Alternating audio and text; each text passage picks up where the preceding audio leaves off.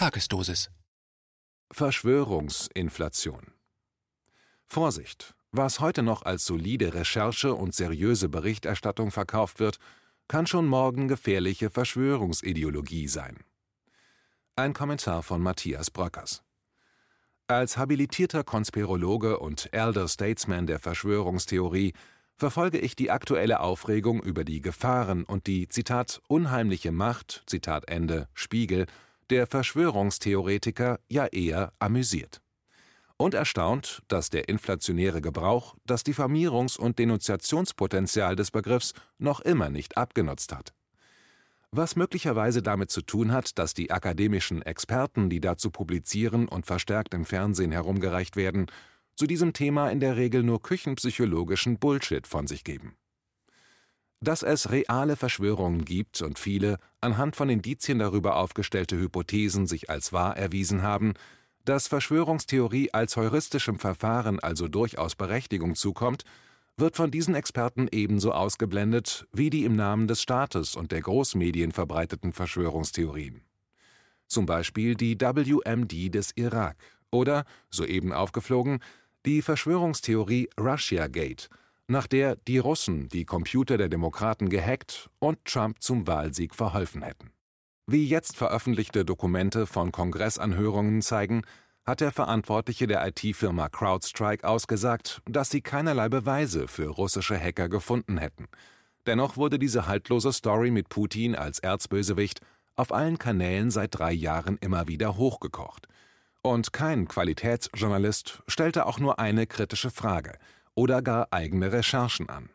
Die hätten nämlich zu niemand anderem als dem ehemaligen technischen Direktor der NSA höchst selbst, Bill Binney, geführt, der nachgewiesen hat, dass die Daten aus dem DNC-Server nicht von außen gehackt, sondern von innen abgesaugt wurden. Sowie natürlich zu der Merkwürdigkeit, warum bei einem vermeintlichen Großskandal, bei dem feindliche Mächte demokratische Wahlen manipulieren und in Computer einbrechen, weder das FBI noch eine andere staatliche Stelle sondern nur die Privatfirma CrowdStrike den betroffenen Server untersuchen durfte. Man musste keinen Bachelor der Illuminatenakademie in der Tasche haben, um zu erkennen, dass die Russiagate-Story vom Tag 1 an faul war. Es brauchte eigentlich nur einen IQ über Zimmertemperatur, den Willen hinzuschauen und zu tun, was einst Spiegel Rudi seinem Nachrichtenmagazin verordnete. Sagen, was ist. Aber da kam nichts, weder beim ehemaligen Nachrichtenmagazin noch sonst in einem der selbsternannten Qualitätsmedien. Drei Jahre lang wurde nahezu täglich die Russiagate-Saga aufgetischt. Was einen weiteren Aspekt des Themas verdeutlicht, der von den Experten gerne außer Acht gelassen wird. Wenn's der Obrigkeit passt, sind auch haltlose Verschwörungstheorien völlig in Ordnung.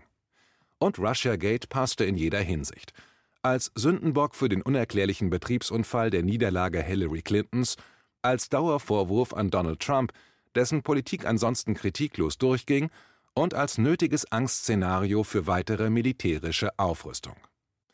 Da kann man dann als Top-Journalist jahrelang zur besten Sendezeit Verschwörungstheorien verbreiten, ohne für diese Fake News-Orgie irgendwie zur Rechenschaft gezogen zu werden. Solche VertreterInnen des lügenden Gewerbes Prostitutes zu nennen, ist eigentlich eine Verharmlosung, da die KollegInnen aus dem liegenden Gewerbe niemals solche Schäden anrichten, wie diese Verbreiter gefährlicher Verschwörungstheorien, mit denen Kriege angezettelt werden.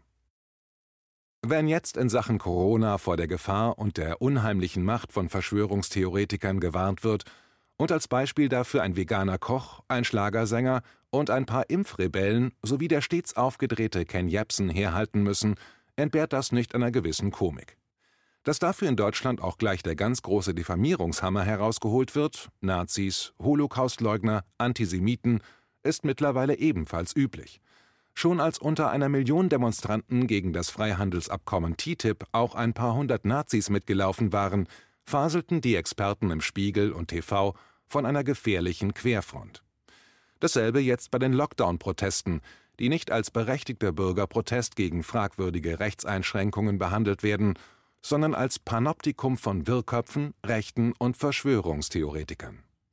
Sowie, weil das als Diffamierung offenbar noch nicht reicht, als potenzielle Gewalttäter und Anstifter, Wie es der Spiegel in einem üblen Schmierenstück vorführt, das KenFM mit der Attacke auf ein ZDF-Produktionsteam bei der 1. Mai-Demo in Verbindung bringt.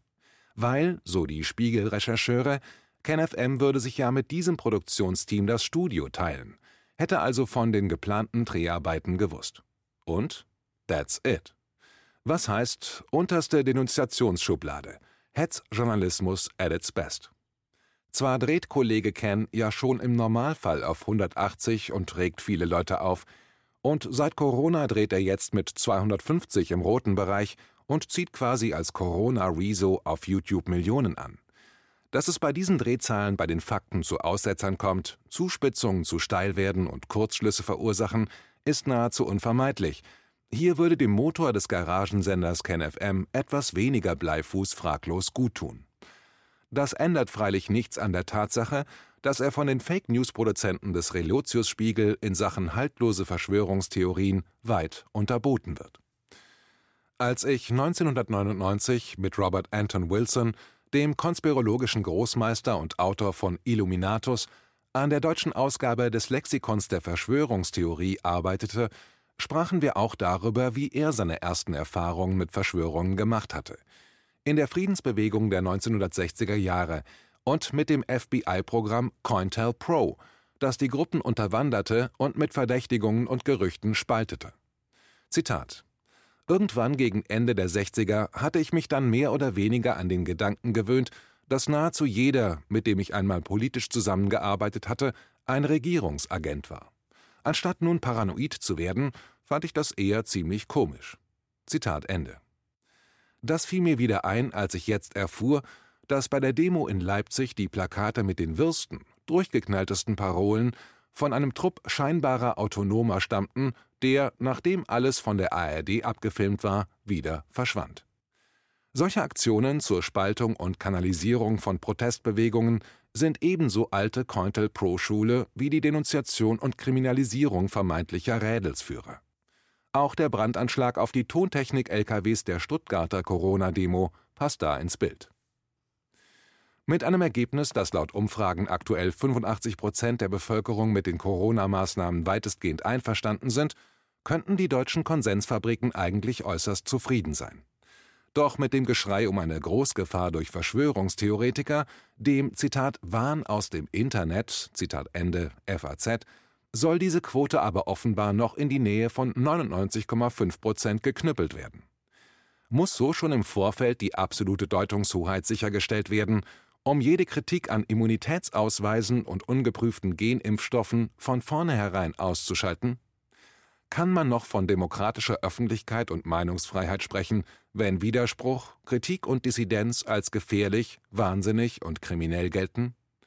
Oder nicht besser von einer Kirche der Angst, in der eine Diskurspolizei Verstöße gegen den wahren Glauben verfolgt und mit Exkommunikation ahndet? Mittlerweile, nachdem Panzer-Uschi von der Leyen das EU-Pandemiekommando an Bill Gates übertragen hat, Thank you for the leadership, Bill, erfüllt es jedenfalls den Tatbestand der Blasphemie, wenn man darauf hinweist, dass noch vor kurzem in der Zeit der ARD und anderswo ausführlich begründet wurde, warum man diesem Herrn nicht die Kontrolle der Weltgesundheitsorganisation und Milliardären nicht die globale Agenda überlassen sollte. Weil solche Hinweise mittlerweile als irre Corona-Mythen gelten, hat der SWR seiner Doku von 2017, Titel WHO am Bettelstab, wo es lang geht, bestimmt Bill Gates, dann auch noch schnell einen Link vorangestellt zu einem neuen Beitrag, aus dem wir erfahren, dass Onkel Bill natürlich schwer in Ordnung ist. Also Vorsicht, Kinder, und immer schön auf die Sendungen mit der Verschwörungsmaus achten. Was euch heute noch als solide Recherche und seriöse Berichterstattung verkauft wird, kann schon morgen gefährliche Verschwörungsideologie sein. Matthias Brockers veröffentlichte zuletzt Don't Kill the Messenger – Freiheit für Julian Assange im Westend Verlag. Er bloggt auf brockers.com.